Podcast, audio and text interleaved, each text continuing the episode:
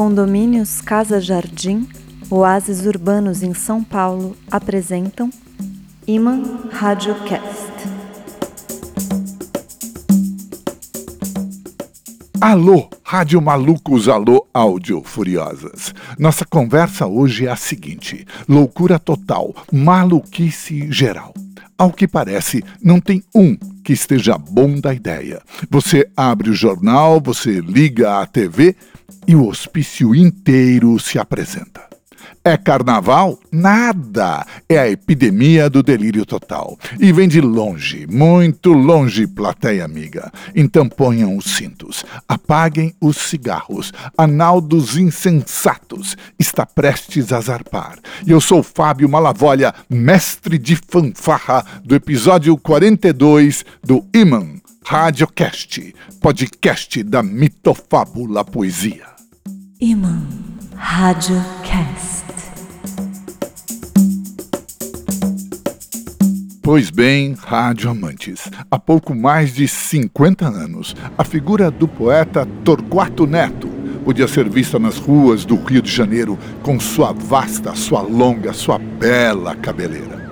E em 13 de dezembro de 1971, ele publicou um relato na coluna Geleia Geral que ele escrevia para o Jornal do Brasil. O título: Na segunda se volta ao trabalho.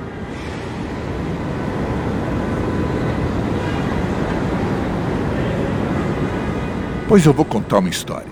Sem pé nem cabeça. Você sabe com quem está falando?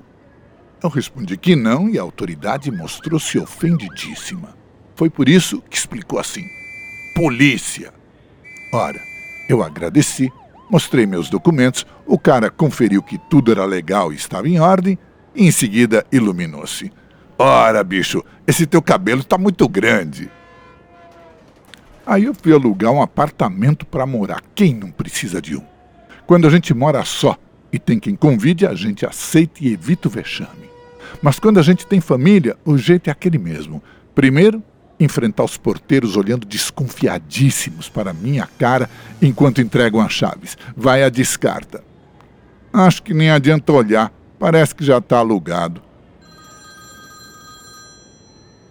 Pelo telefone os caras não me veem, de modo que a informação é batata. É conversa do porteiro. Aí eu fui acertar a transa, assinar os papéis e tal. Aí o cara olhou para mim, aí ele conferiu muito e aí ele decidiu. Tem gente na frente.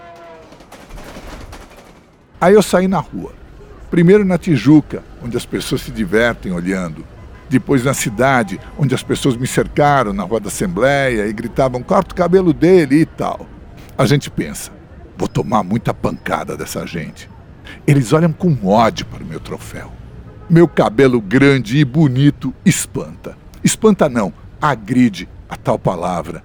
E eu me garanto que eu não corto. História de cabelos. Um cara suado de gravata, cara de ódio. Passa por mim na Conde de Bonfim, cara de uns 40 anos, cara de pai de família classe média típico nacional. Passa no seu fusquinhazinho e quando me vê, dá um berro. Cachorro cabeludo! Inteiramente maluco, cara. Doido de pedra. Ou não. Desci do ônibus e saí andando pela Gomes Freire. Vinha uma senhora gorda fazendo compras com um garoto pequeno e um tipo, filho com jeitão de funcionário, sei lá de quê. De longe, enquanto eu vinha, eles já sorriam e cochichavam, tramando. Eu vi. Bem na minha frente, os três pararam e a vanguarda do movimento adiantou-se. Era o garotinho. É homem ou é mulher? Eu respondi: mulher. O rapazinho, o outro, gritou. Atenção, gritou. Cala a boca, cabeludo desgraçado! A mulher deu uma gargalhada e eu passei. Inteiramente malucos, doidos varridos, doidos de pedra. Ou não? Aí, crianças, a gente declara novamente: são os malucos, são os loucos são os totalitaristas, cabeludo não entra. São chatos, são loucos, totalmente loucos e perigosos. É assim que eles estão. Doidos, malucos, loucos e perigosos. Ou não.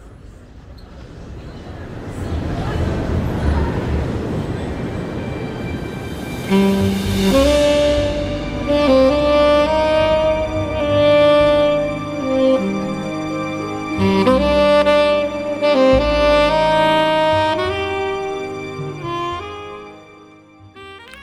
aí?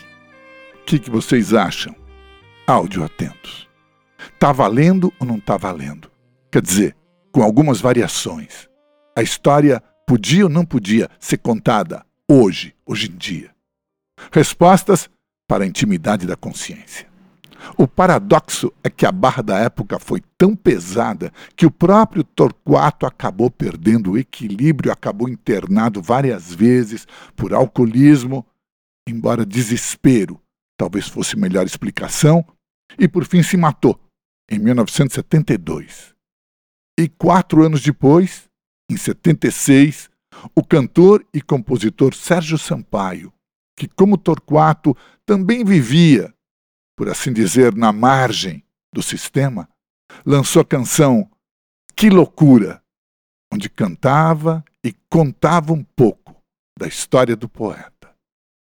Talvez vocês lembrem da letra. Fui internado ontem na cabine 103 do hospital do engenho de dentro.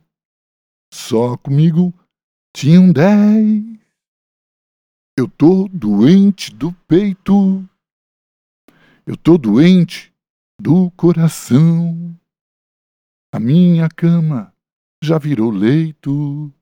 Disseram que eu perdi a razão. Eu tô maluco da ideia guiando o carro na contramão.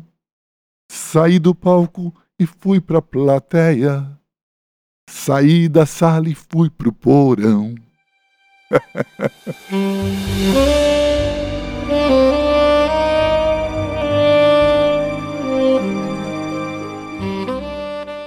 então, alô, alô, áudio porão. Procurem nas redes, vocês vão achar fácil a gravação original do Sérgio Sampaio com um toque de jazz, um solo de sax sedutor, vale demais. Pod Lovers.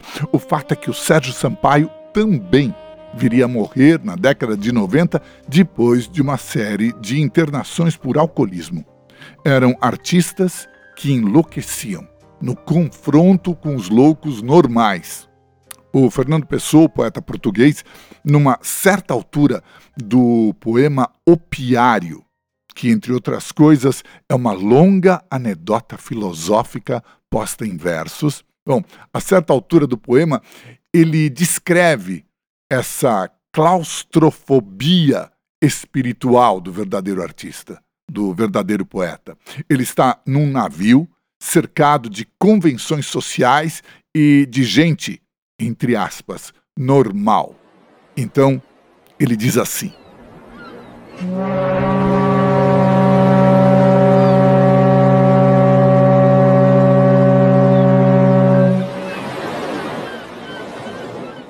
Tenho vontade de levar as mãos à boca e morder nelas fundo e a mal. Era uma ocupação original e distrair os outros, os tais sãos.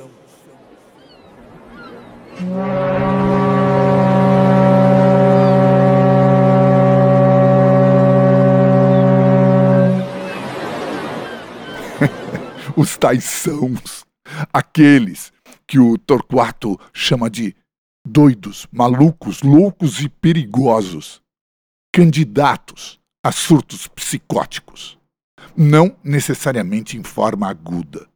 A psicose pode se instalar no cotidiano sem ser percebida, com o nome de normalidade. E aí, as instruções clínicas de como se comportar diante de um surto psicótico podem muito bem ser lidas como um manual de orientação geral de orientação social, talvez ajudando os Torquatos, os Sérgios Sampaios, enfim, os sensíveis a sobreviverem um pouco melhor neste mundo. E que instruções são estas? Segundo o site de um dos mais importantes hospitais brasileiros, o surto psicótico se caracteriza pela perda de contato com a realidade. É o caso, portanto, de dizer que qualquer semelhança com fatos ocorridos talvez não seja coincidência. Porque falta de contato com a realidade é mato, não é mesmo? E é o que mais tem por aí. Os principais sintomas são delírios, ou seja, a pessoa manifesta pensamentos sem nexo, e ou alucinações, isto é, a pessoa ouve vozes, sente cheiros, vê coisas que não existem. A isso ainda pode se somar um nervosismo extremo e agressividade em graus variados. Bom, diante do surto, depois de checar se a vítima tomou corretamente os remédios, fator que inclusive pode desencadear a psicose, o site recomenda o seguinte: 1. Um, ficar de olho na pessoa, porque ela pode tomar uma atitude impulsiva, potencialmente perigosa para ela mesma e os outros. 2. Afastar o sujeito de lugares agitados, tentar levá-lo para um espaço tranquilo, acolhedor, quieto. 3. Não confrontar a pessoa, por mais irracionais que sejam as suas atitudes ou falas. Pode ser difícil, mas é preciso falar com uma voz calma, serena. 4. Não deixar objetos perigosos por perto, tipo tesouras, facas, qualquer arma e coisas com pontas. A pessoa pode se ferir e pode inclusive atacar outras pessoas. E a quinta recomendação, claro, é chamar um médico, uma ambulância, na verdade.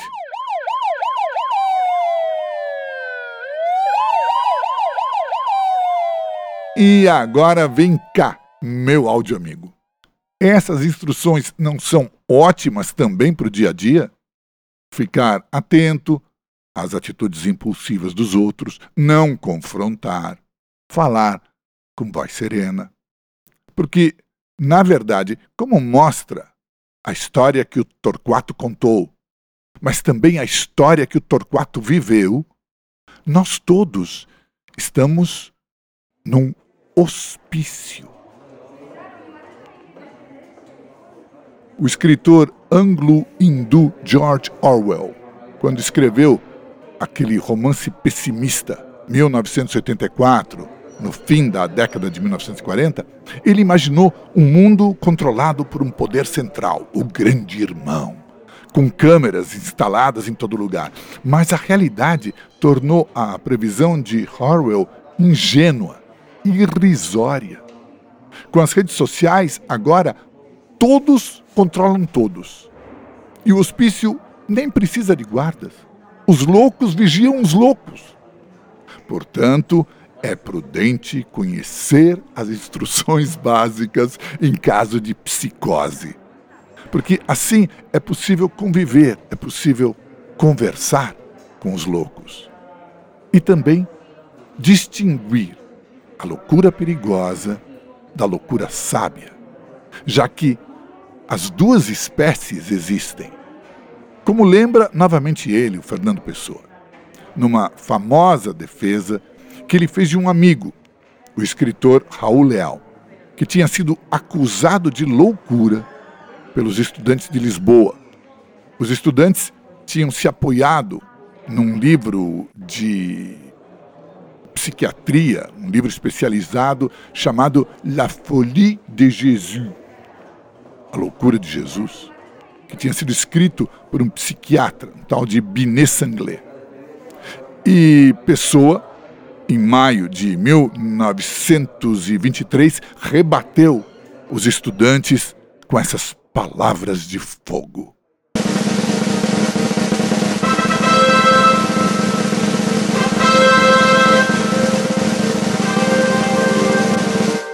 Os três volumes intitulados La Folie de Jesus constituem, sem dúvida, um exemplo de probidade clínica e de exposição psiquiátrica.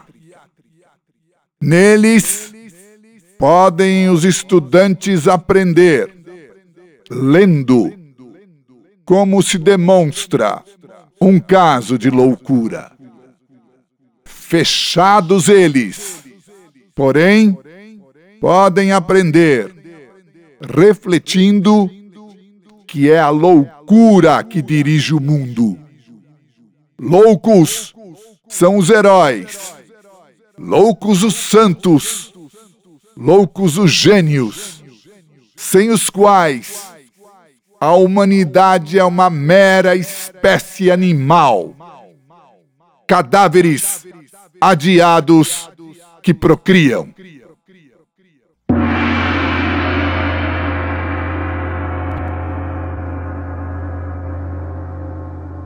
Muito maravilhoso, não é?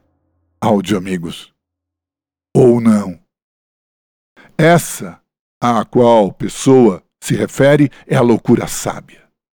E tem a outra, a perigosa, a loucura dos razoáveis, que falam dos seus justos motivos, seja para aceitar o mundo, seja para destruir o mundo.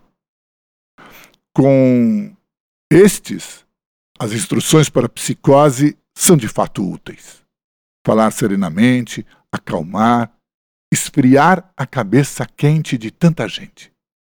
E assim, para contribuir com essa meta geral de tranquilidade, vamos dizer assim, nós vamos ouvir alguns poemas serenos, como noites quietas, silentes, como alguns ocasos.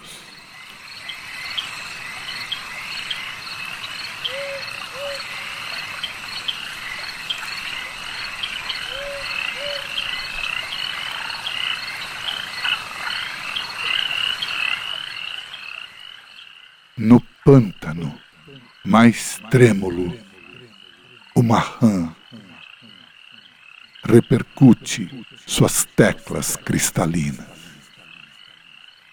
À noite, por detrás dessas colinas, sua asa de turvo azul tem de anfitriã. Mal terminam de dizer até amanhã loucas de céu, as andorinhas divinas.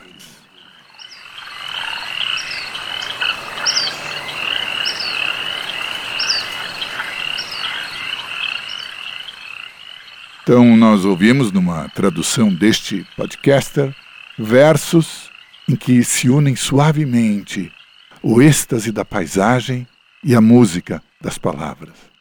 Intitulam-se A Tarde Clara e foram escritos pelo poeta e cronista argentino Leopoldo Lugones, a quem Jorge Luiz Borges muito admirava. Na seção Pod Escritos do nosso site é possível ler o original em castelhano e a nossa tradução, claro. E depois dessa tarde clara, sigamos para um crepúsculo de palpável quietude.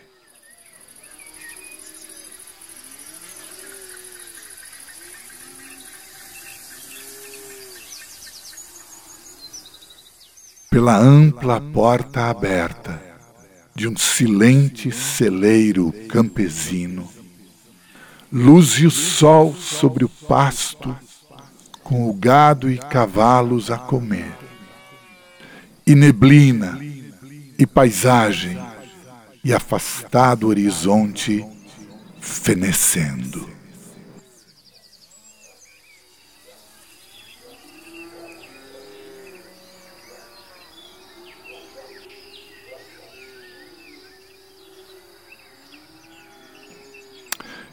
É, essa, Podlovers, foi a tradução que eu fiz para os versos intitulados A Farm Picture, do patriarcal poeta norte-americano Walt Whitman. Isto é, uma imagem de fazenda. E que vocês também podem ler no original inglês, ali na seção Podscritos do site.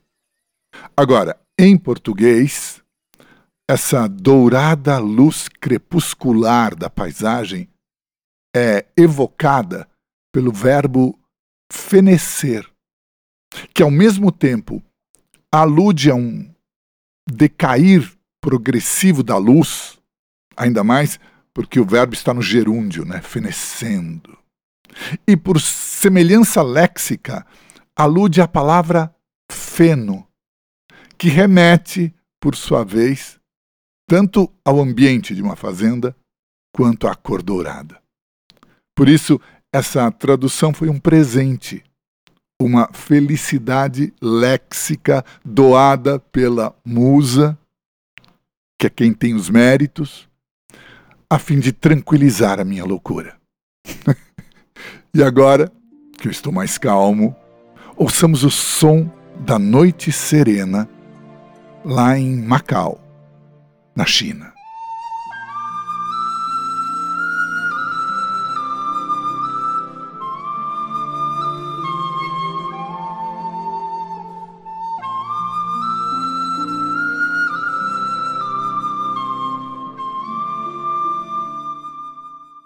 Só, incessante. Um som de flauta chora, viúva, graça, na escuridão tranquila. Perdida a voz, de entre as mais se exila. Festões de som, dissimulando a hora. Na orgia, ao longe, que em clarões cintila e os lábios branca do carmim desflora. Só incessante um som de flauta chora. Viúva, graça, na escuridão tranquila. E a orquestra, e os beijos, tudo à noite, fora, cauta, detém. Só modulada, trila a flauta flébil. Quem há de remila? Quem sabe a dor que sem razão deplora? Só incessante um som de flauta chora.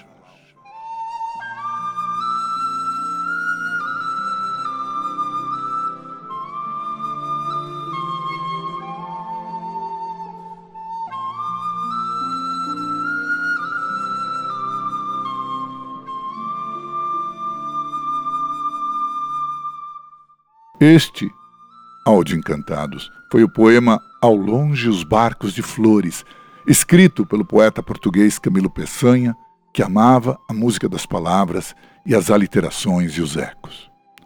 Além dos mesmos versos que ressoam repetidos, existe uma vaga insinuação de paisagem chinesa, porque o poeta foi viver na cidade de Macau, na época, início do século XX, colônia portuguesa.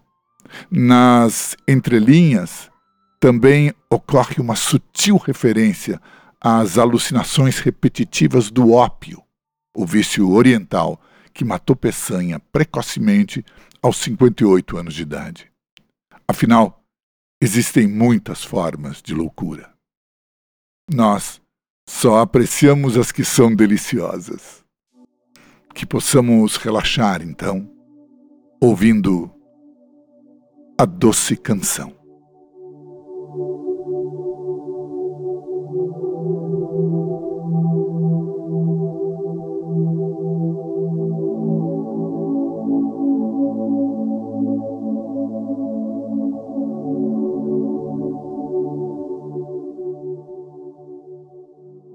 Dispus-me a cantar minha pena com uma palavra tão doce, de maneira tão serena, que até Deus pensou que fosse felicidade e não pena.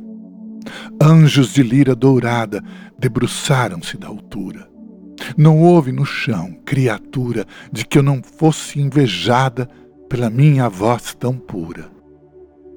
Acordei a quem dormia, fiz suspirar em defuntos. Um arco-íris de alegria da minha boca se erguia, pondo o sonho e a vida juntos.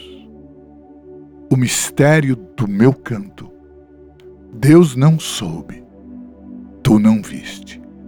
Prodígio imenso do pranto, todos perdidos de encanto, só eu morrendo de triste. Por assim tão docemente, meu mal transformar em verso, oxalá Deus não o ausente, para trazer o universo de polo a polo contente.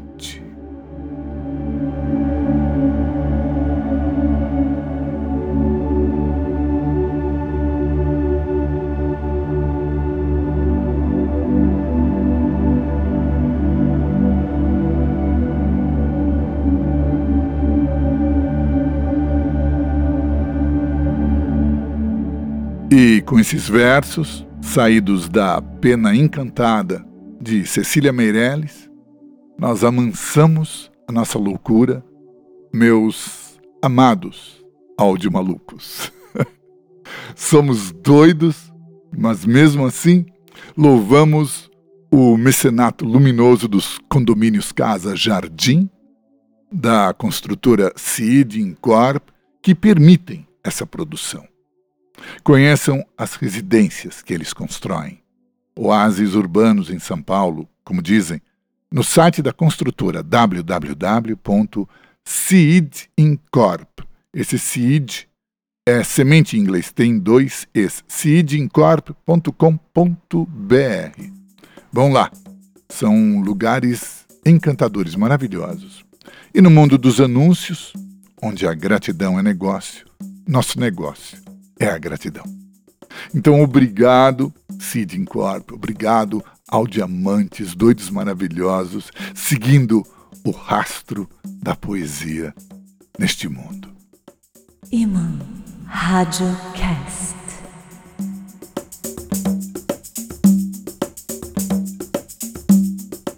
E é aqui que nós terminamos. Audiopoetas, rádio raptados, mix maravilhados. O Iman Radiocast está nas plataformas de streaming Spotify, Anchor, Deezer, Google Podcast, Amazon Podcast e também no site www.imaradiocast.com.br, onde, além de ouvir esta edição, vocês também encontram na seção Pod Escritos os poemas e textos que foram apresentados aqui tanto na sua tradução quanto, isso é importante, no idioma original. E antes de terminar, eu queria ainda agradecer especialmente ao radialista e historiador do rádio Marcelo Abud, que no seu YouTube, Peças Raras, fez um comentário muito animador sobre o Iman Radiocast. Ele estava falando de podcasts de poesia e falou disso com palavras que estimulam me estimulam a continuar nesse caminho da mitofábula poesia, do prazer da escuta.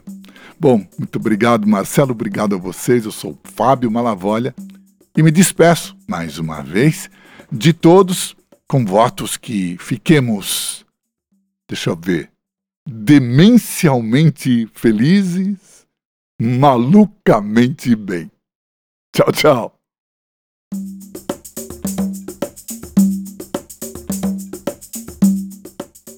Condomínios Casa Jardim, oásis urbanos em São Paulo, apresentaram Iman Radiocast.